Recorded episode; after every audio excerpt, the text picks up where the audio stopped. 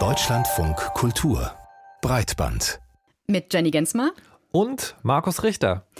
Ja, und wir sagen herzlich willkommen. Machen Sie es sich bequem. Vielleicht war die Woche ja anstrengend. Möglicherweise merken Sie auch noch ein bisschen diesen verspannten Rücken, haben einen schweren Kopf oder fühlen sich einfach nicht so gut. Aber kein Problem, denn wir haben da was für Sie, das all Ihre Wehwehchen sofort, schnell und ohne Nebenwirkungen nachhaltig heilt.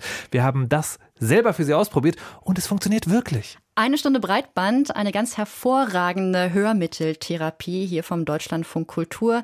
Regelmäßig über die Ohren eingeführt, kann eine sehr nachhaltige Therapie sein, funktioniert natürlich auch prophylaktisch außergewöhnlich. Wir hören ja schon auf. Zum Glück liebe HörerInnen, sind wir keine InfluencerInnen im Bereich Medizin und Gesundheit, aber wir müssen über das Thema reden, denn sogenannte Med InfluencerInnen, die in sozialen Netzwerken mit medizinischen Inhalten trenden, sind ein zweischneidiges Schwert. Denn was Aufklärung und was bezahlte Kooperation ist, das ist nicht immer ganz klar und deswegen werden wir heute ausführlich über dieses Thema sprechen.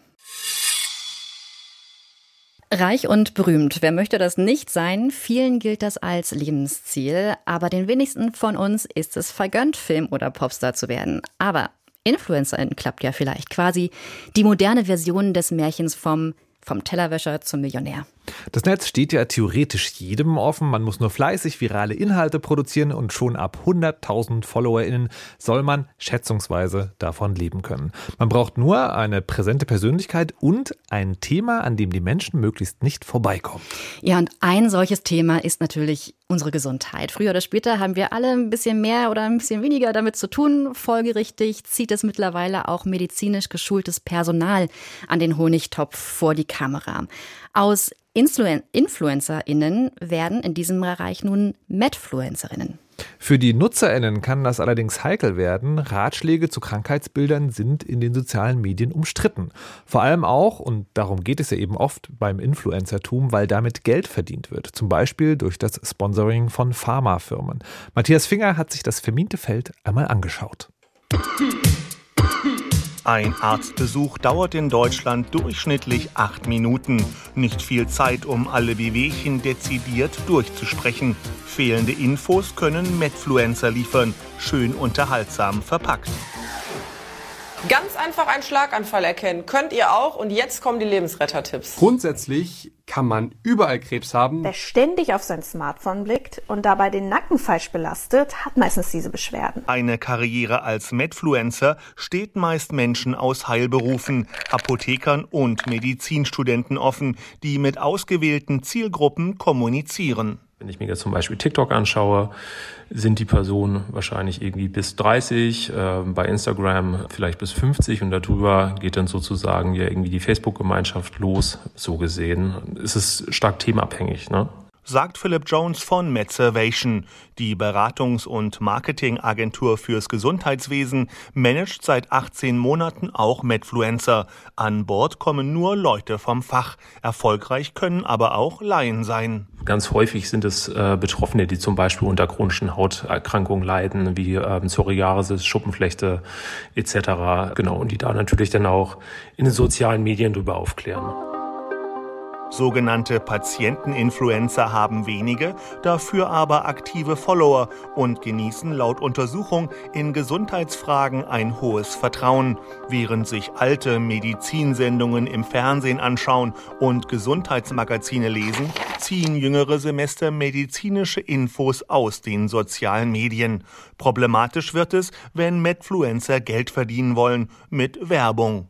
Hey zusammen, wir starten heute mit unserer Vitamin B12-Kur mit den Trinkampullen von AL, um unsere Speicher wieder aufzufüllen. Heißt es auf dem TikTok-Kanal Arzt und Apothekerin. Dabei dürfen Ärzte nicht für Produkte anderer werben, stellt Marius Hosbach, Fachanwalt für Medizinrecht in der Kanzlei Rose und Partner, allgemein fest. Es gilt das sogenannte Fremdwerbeverbot. Danach sind Ärztinnen und Ärzten gewerbliche Tätigkeiten untersagt. Das hat zum Hintergrund, dass Ärzte nach dem Patientenwohl handeln sollen und nicht in erster Linie kommerzielle Interessen verfolgen sollen. Für Medizinstudenten und Laien hingegen gilt das nicht. Deshalb eignen sie sich besonders gut zum Medfluencer. Sie dürfen also für Arzneimittel werben, es sei denn, sie sind verschreibungspflichtig. Das würde gegen das Heilmittelwerbegesetz verstoßen. Einige Mitfluencer geben sich dagegen als Arzt oder Ärztin aus. Das kann allerdings irreführend sein und gegen das UWG verstoßen, also das Gesetz über unlauteren Wettbewerb. Die Agentur Medservation kassiert bis zu 30 Prozent der Einnahmen ihrer Medfluencer. Für die meisten ist es nur ein Nebenjob. Nach eigenen Angaben lehne die Agentur 95 Prozent aller Werbeanfragen ab und lasse höchstens mal für Kosmetika werben. Meist arbeite sie mit Interessenverbänden und Krankenkassen, die auf bestimmte Krankheiten aufmerksam machen wollen. Sogenannte Disease Awareness Kampagnen in den sozialen Medien sind nicht verboten, aber umstritten. Denn wenn sie von Pharmaunternehmen finanziert werden, geht es in erster Linie darum, die Markteinführung eines neuen Medikaments zu begleiten. Der erfolgreiche Medfluencer Dr. Weigel sagt seinen Followern ganz klar, alles was aus dem Gesundheitsbereich ist, finde ich, dürfen, sollten wir als Ärzte keine Kooperation machen. Warum? Weil ihr uns ja letztlich vertraut. Unser höchstes Gut ist ja Vertrauen und Unabhängigkeit. Weigel hat 730.000 Abonnenten auf YouTube. Er verdient an der von der Plattform geschalteten allgemeinen Werbung und kann es sich leisten, auf Sponsoring zu verzichten. Aber es gibt eben auch die anderen Fälle, bei denen InfluencerInnen im medizinischen Bereich, also sogenannte Mitfluencerinnen, doch bezahlte Kooperationen annehmen.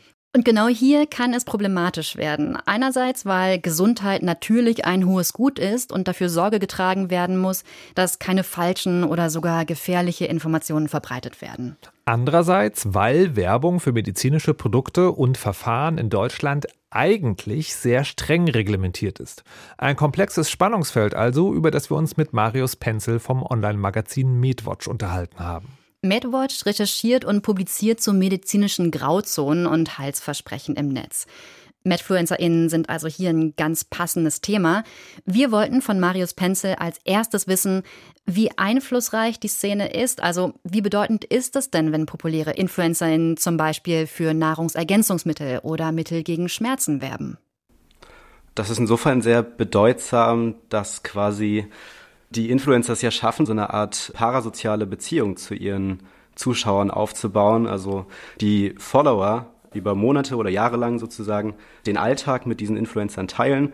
Und die allermeisten sind sehr bereit dafür, ihren Lebensunterhalt damit zu bestreiten, indem sie Werbekooperationen eingehen. Und wenn sie dann auch noch diese Art von parasoziale Verbindung kombinieren mit dieser Kompetenz, weil sie selbst Ärzte sind oder Medizinstudierende und jedes Mal mit einem Stethoskop und einem Kittel vor der Kamera erscheinen, ist natürlich für die Firmen, die viele Firmen sind sehr interessiert daran, diese Werbekooperation zu bezahlen, weil spätestens seit der Corona-Pandemie auch noch in Deutschland klar geworden ist, hier lohnt sich der Return on Invest, Invest wirklich. Die Leute sind von diesen Produkten überzeugt. Und auf Instagram ist auch eigentlich den meisten Zuschauern relativ egal, dass dort Werbung mit dem Content ein wenig vermischt.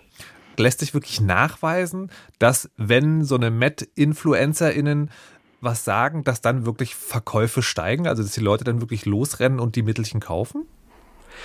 Das können, glaube ich, nur die Werbeagenturen beantworten. Ich denke schon und die messen das. Es kommt ein bisschen auf die Art der Kooperation an. Also gerade im Bereich verschreibungspflichtiger Arzneimittel ist es nicht so leicht, weil, weil dort ist ja quasi die Werbeform hintenrum, diese Disease Awareness Kampagnen.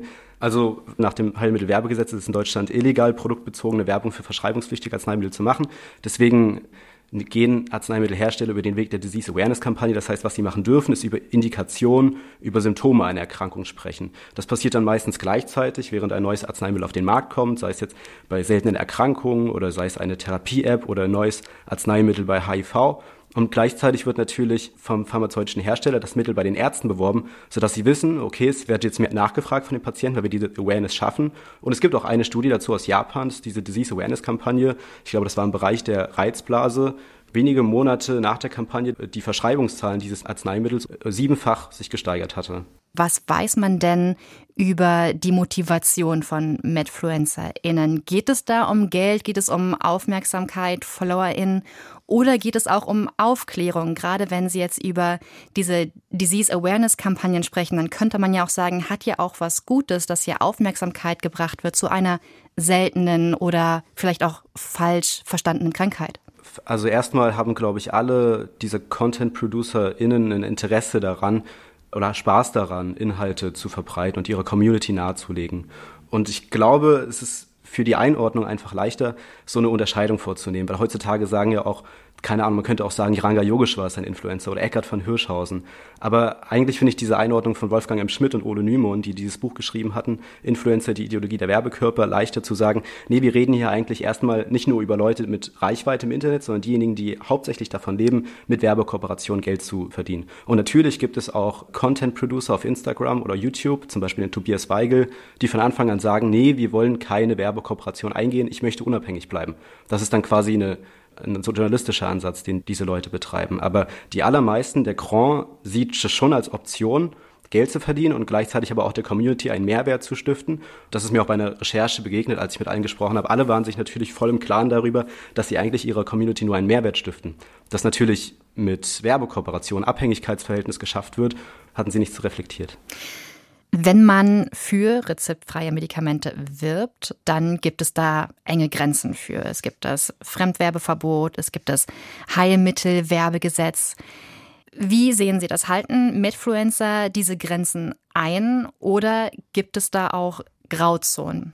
Ja, es gibt immer mal wieder Ärzte oder ApothekerInnen, die schon auch die Grenzen des Fremdverbotes beispielsweise übertreten und dann für Arzneimittelhersteller auf sozialen Medien werben. Aber mir ist auch aufgefallen, also wenn die Ärztekammer davon Wind bekommen, dann sind sie sich dann auch bemüht, gegen diejenigen vorzugehen und zu sagen, hier, dann musst du aber auch deine Approbation vorgehen.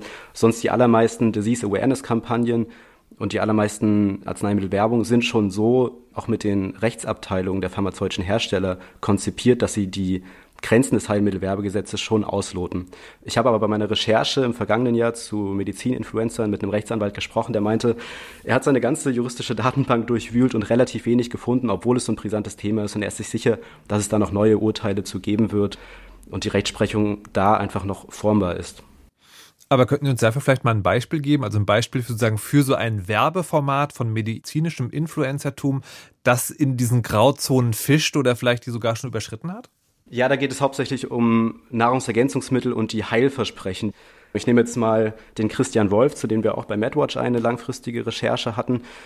Der bewirbt eben Nahrungsergänzungsmittel, die auch er sagt, das ist alles evidenzbasiert und basiert auf klinischen Studien, auch wenn er sich klar ist, dass seine eigenen Produkte niemals irgendwie in einer Studie untersucht wurden und selbst die Studien, die er zugrunde legt, nicht wirklich belegen, dass äh, seine Produkte wirksam sind. Er sagt aber trotzdem, dieses Mittel wirkt gegen Arthrose, es wirkt gegen Schlafstörung, das ist gesetzlich nicht erlaubt. Aber nach dem derzeitigen Maßstab ist die Regulierung und die Überwachung der Werbung solcher Nahrungsergänzungsmittel nicht wirklich formbar. Also die Landesstellen haben wenig Eingriff, die Leute sind dann manchmal auf Zypern gemeldet und haben einfach keinen Zugriff, dagegen vorzugehen. Ja, Stichwort Regulierung. Wer ist denn dafür zuständig, dass diese Grenzen eingehalten werden und müsste diese Regulierung strenger gestaltet werden? Ja, es gibt Landesmedienbehörden, die sich aber oft nicht zuständig fühlen, Landesbehörden, die zum Beispiel beim Lebensmittelrecht schauen mir fällt immer wieder auf, dass wenn man verschiedene Behörden anfragt, dass sich keiner so recht zuständig fühlt.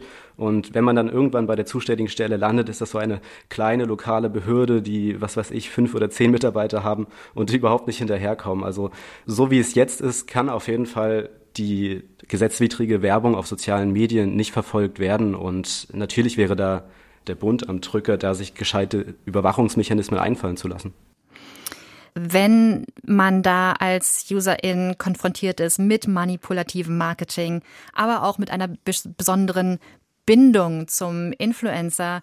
Was würden Sie denn dann raten? Wie bekommt man heraus, welcher Medfluencer wirklich glaubwürdig ist und wann er ja zu sehr in diese Grauzone hineinschwimmt?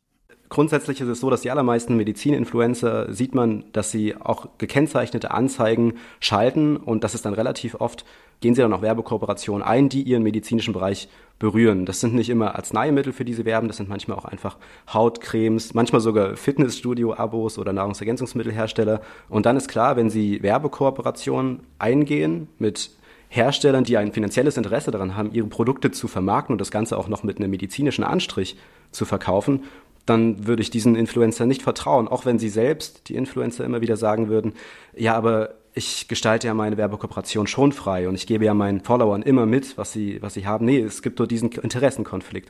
Und eine wirklich unabhängige Vermittlung der Inhalte gibt es hier nicht. Da könnte man natürlich sozusagen auf einer größeren Ebene fragen, warum haben denn diese MedFluencerInnen überhaupt so großen Erfolg? Gibt es vielleicht in unserem Gesundheitssystem eine so große Lücke, also etwas, was da fehlt an Beratung, Vertrauensvorschuss, Informationskommunikation, dass die, dieses Loch sozusagen dadurch mehr schlecht als recht gestopft wird? Das spielt auf jeden Fall auch eine Rolle. Logisch, dass sich Patienten vielleicht in einem Gesundheitssystem, das immer weiter optimiert werden musste, ein bisschen mehr Nähe zu ihren Medizinern irgendwie wünschen. Aber auf der anderen Seite sprechen wir ja auch von sozialen Medien, also riesige Konzerne mit unglaublich vielen Programmierern, die sich Algorithmen überlegen, wie man die Aufmerksamkeit von Menschen am meisten irgendwie auf einer Plattform bündeln kann.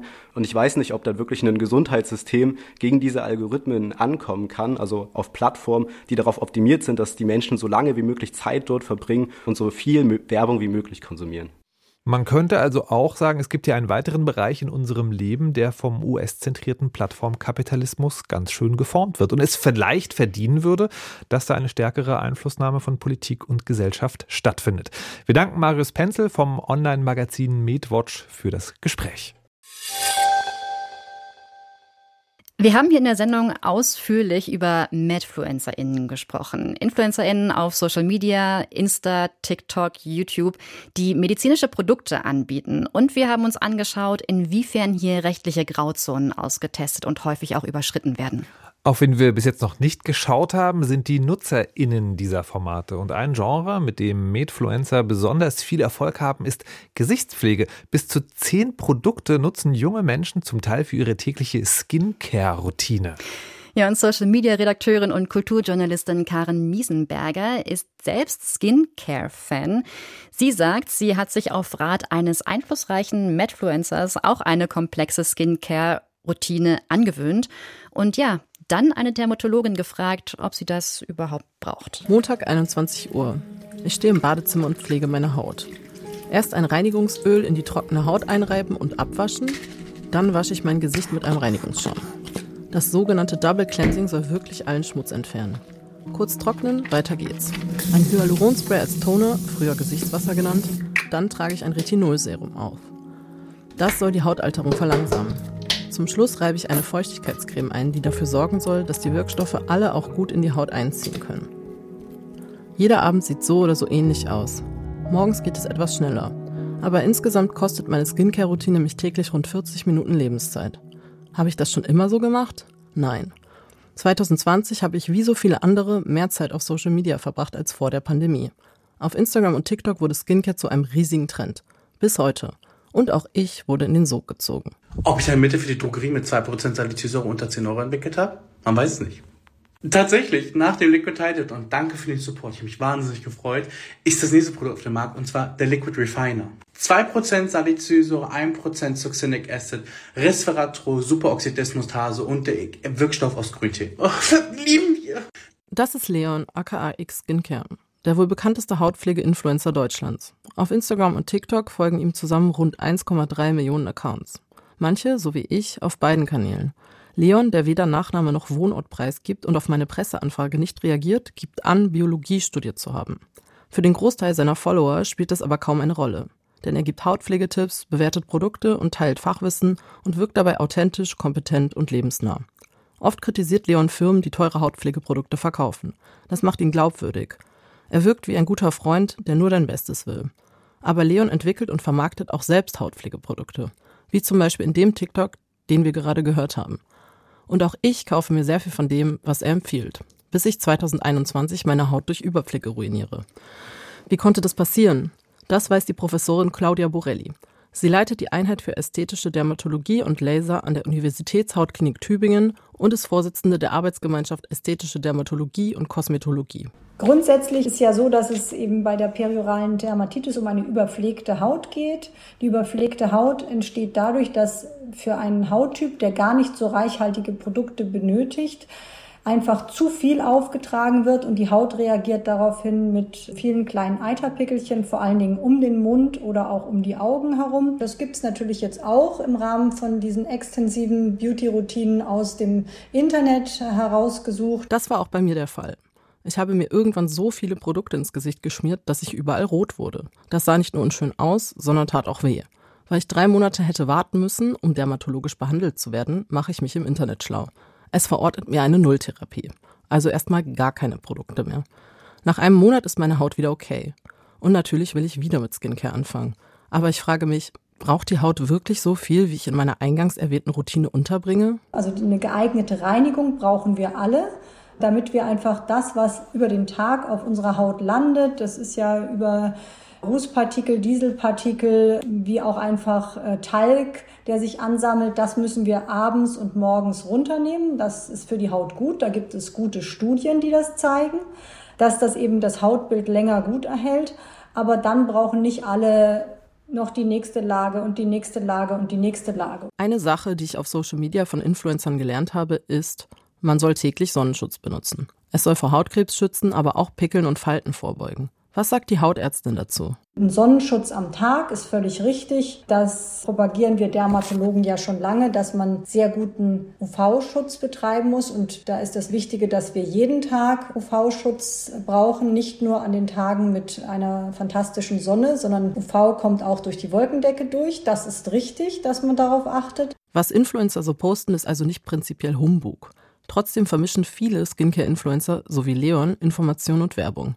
Claudia Borelli plädiert deshalb dafür, mit Vorsicht zu genießen, was Influencer so empfehlen. Die Menschen sind ja nicht unbedingt so dafür ausgebildet, wirklich das richtig rüberbringen zu können. Man muss natürlich sagen, da ist auch viel Wildwuchs dabei, viel Werbung, da wird viel Geld verdient. Das ist etwas, was in dem Bereich einfach den äh, Usern und denen, die da äh, ihre Informationen rausziehen, bewusst sein sollte. Und da muss man einfach selber auch ein bisschen aufpassen. Von wem habe ich meine Informationen und ist der eigentlich dafür geschult, mir diese zu geben? Empfehlenswert für Skincare-Fans auf Instagram ist also kritisch gucken, wer mir da überhaupt Informationen vermittelt. Macht der Influencer Markenkooperationen? Hat er eigene Produkte herausgebracht? Hat die Hautärztin mit 10.000 Followern zwar eine eigene Praxis, aber in dieser kann nur privat bezahlt werden? Diese Fragen können helfen herauszufinden, wie finanzielle Interessen gelegen sind. Und so viel Spaß es auch macht. Social Media kann eine persönliche Behandlung bei Hautkrankheiten nicht ersetzen. Ich schaue jeden Tag jeden Patienten mit einer großen Lupe an, damit ich wirklich sehe, was ist auf dieser Haut los, wie sieht die aus. Und ich könnte es auch nicht, ohne denjenigen zu sehen. Man kann nicht pauschal beraten. Das ist Unsinn. Karen Miesenberger über den Skincare-Trend bei Social Media, auch der befeuert von sogenannten Medfluencerinnen, über die wir heute ausführlich berichtet haben.